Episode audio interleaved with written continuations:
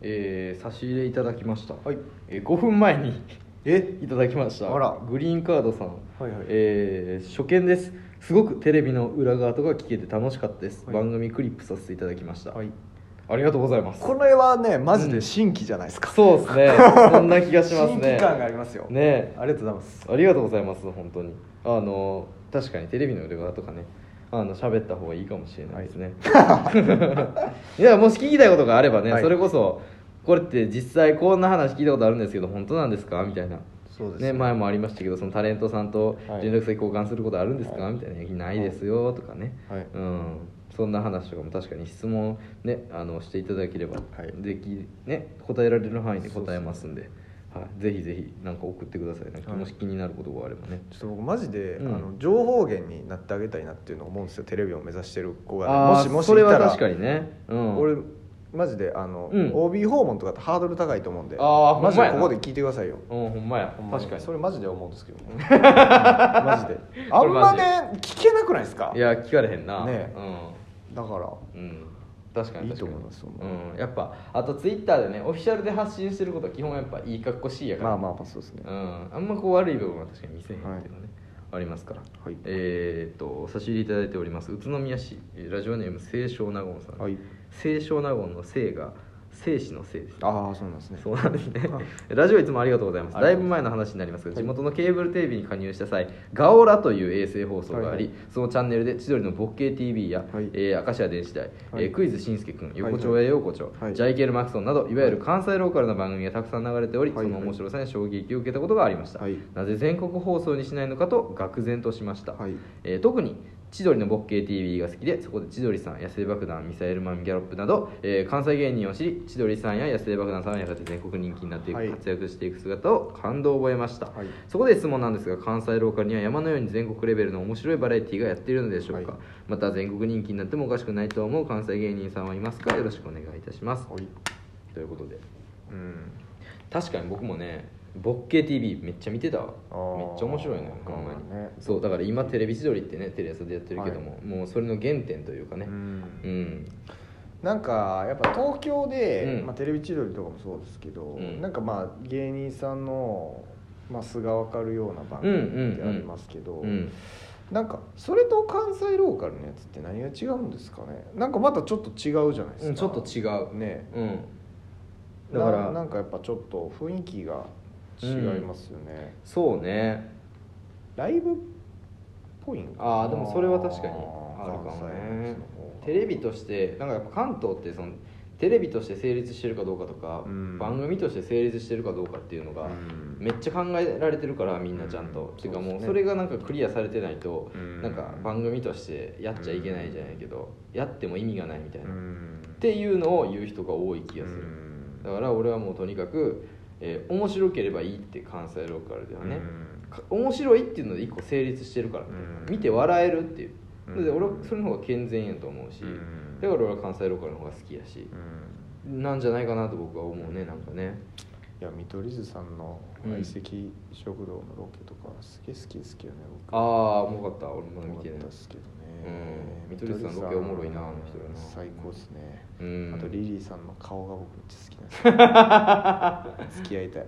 なんで付き合いたいリリーさん女子やったらめっちゃ好きやああー激弱のバチェラーみたいな顔してるやんと思いますねうんわかるわかいや見取るり図さんいいっすねそうあのなんかあの感じでなんかリリーさんがねセクハラっぽいボケそうそうそうそうしてるのとかもいいよんですねなんかねやわっかぱるわかる股間うをん凝視近くで見るやつあれめっちゃ好きです僕はやっ ぱあの爽やかな感じだから許されてるそうっすねところがあるよねやっぱな関西ローカルな、うん、うん、あのー今ちゃんの実話でやってたのはやっぱあのシャンプーの小出さんがやっぱりね、はのいあ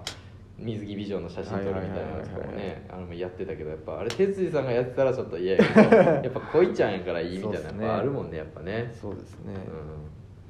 あのなんかやっぱなんかなんなんですかねあのーよく、うんあの美女が、うんあのーまあ相席とかその実話とかもそうですけどなんか、うんこの中で誰がいいみたいなあああるあるあるで、うんなんかその誰かが弾かれてスタジオで文句言うみたいなやあー確つかにあれでも東京のテレビでやったら、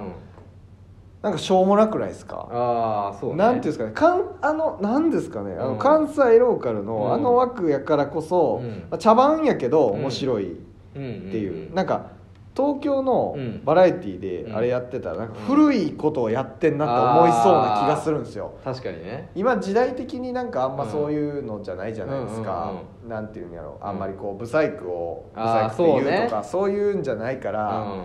やけど関西でそれを見てたらなんか普通に古典的に面白いっていうか、そうそうそれはでもある何なんですかねあの違い、だから新喜劇ってベタよねでうん新喜劇でやってるのと同じことを関東の最近作った番組がやるとあーやっぱ違和感があるのと同じでその昔からやってるまあ最初からやってるからなの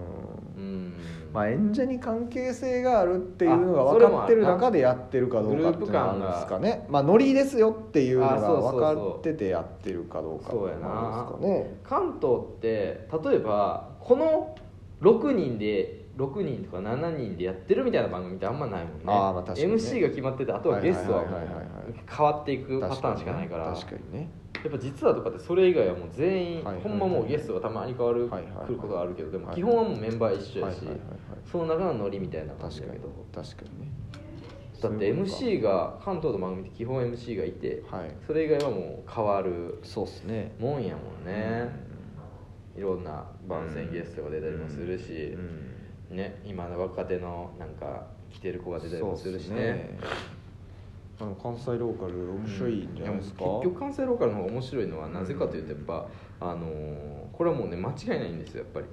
これなぜかというと YouTube がなぜ面白いのかっていうのはあの自分の好きなジャンルにこう寄ってるからっていうのがやっぱあるんですよねあのこういうのが見たい人は例えば釣りの中でもこういう釣りを見たい人みたいな、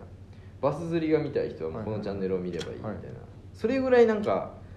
寄ってるんですよ、はいはいはいそのだからもうとにかく関西の若手のロケはいで結構割と無茶するみたいなのが面白いっていう、はい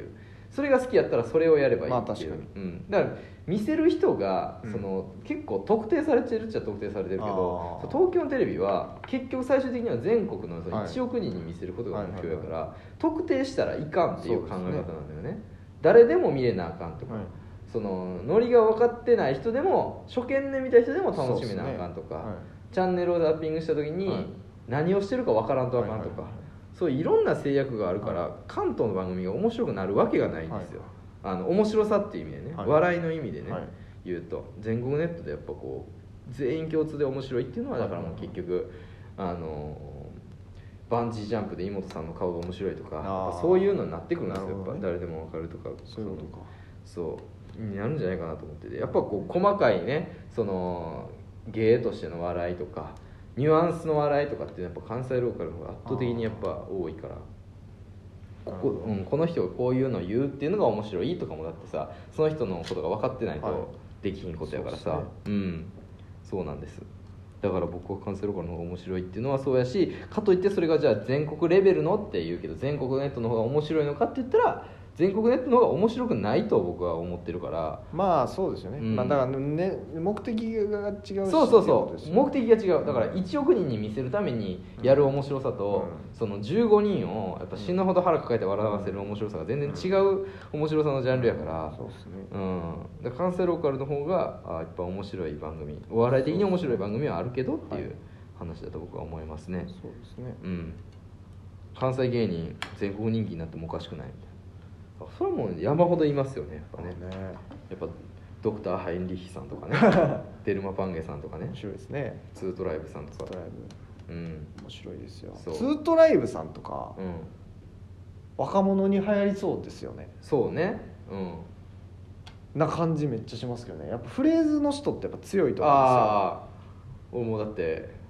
本気と書いてマジと書いて賞味出さなっとるから やっぱいややっぱ、ね、めっちゃおもろかったもんおもろいですよねななんかもともとあの人らは死ぬほどネタ面白くはて、いはいはいはいあの今なんかああいうキャラクターをちょっとつけてやってるけど、もうその前からただただちゃんと漫才がおもろくって、ネタがはだからその上で最近ちゃんとキャラクター最近乗っけてるからよりおもろく見れい、るしツートライブさんとか全うん然東京うん出てこれ出てきて売れる可能性あると思いますね、うんなんかきっかけさえあればそうねだってトークもあれいけるわわけじゃないですか、そうそうそフリートークとかそうそうそうまあ準備しフリートークであれとけばいいでしきるからねあの汎用性ある言葉、う、ねうん、用意しとけ血肉ばなじませさせてもらいますからね、はいはいはいそうしとけば全然いいですはよいね、安いやろうし面白いし、はいでもほんまでも関西の芸人さんの方が結果的にはねそれこそうん m 1とかも絶対ね関西の芸人さんやっぱ撮ってるし、そうでやすっねぱり面白いのは間違いないと思うしねうん、ちょっとじゃああのドクターハインリヒさんとかデルマパンゲさんとか見てください YouTube でもネットねそうですねやっぱ見れるのはありがたい話ですからそうですね昔だったら見られへんかったもんがねそうですね今は見れるから、はうん、ぜひぜひ見てほしいですいね見てくださいうん、僕はね出身が香川だったんでね、はいほんまに関西ローカルの番組をこうちょっと荒いあれだけど見てたんですよそこでやっぱああそうなんですかちょっと荒かったんですよね、へーあの毎日放送がやっぱ流れてたからでも、へーあとはサンテレビを見れたんですけど、はいはいはでいそこでサンテレビで初めてあのいろんな芸人さんそれこそジャルジャルさんはが、ねあの今もう134年前やけどあの初めて「サンサンテレビ」吉本さんのテレビで出た時とか、はいそんな時には見れたんですけどはい今はもうなんかね全国どこでもまあ見れるわけじゃないですか YouTube とかがあるから、うんだからね本当に